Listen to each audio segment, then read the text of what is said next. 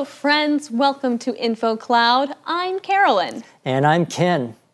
Hey, Carolyn, I have a question for you.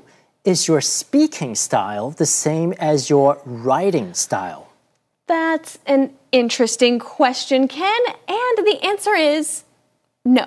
I don't speak and write the same way. Do you? Nope. In fact, I would rarely write the word nope in a piece of writing, but I use it all the time in conversation. Spoken English tends to be less formal than written English, especially when you are talking to someone you are familiar with. Right.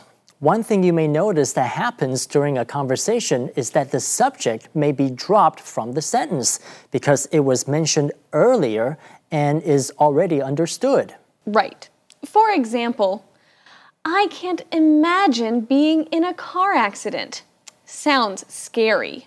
The second sentence, sounds scary, is missing the subject, but the subject is understood by the listener thanks to the previous sentence.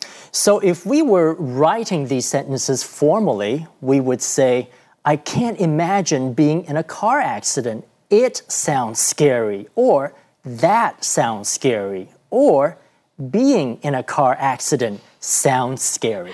But when you are having a conversation with someone, it is not unusual for the speaker to shorten their sentences by dropping words if the meaning is already clear. 口语跟书写的文字往往是有差别的，书写文字比较正式，口语比较非正式。例如，I can't imagine being in an accident. Sounds scary. 注意到，sounds scary 是个不完整的句子。正式的讲法应该是 It sounds scary，或是 That sounds scary，或是 Being in an accident sounds scary。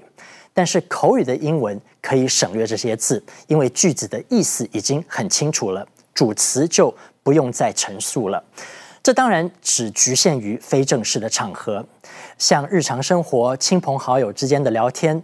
写报告或正式的文章就不能省略。这就是今天的 InfoCloud，我们下次云端见。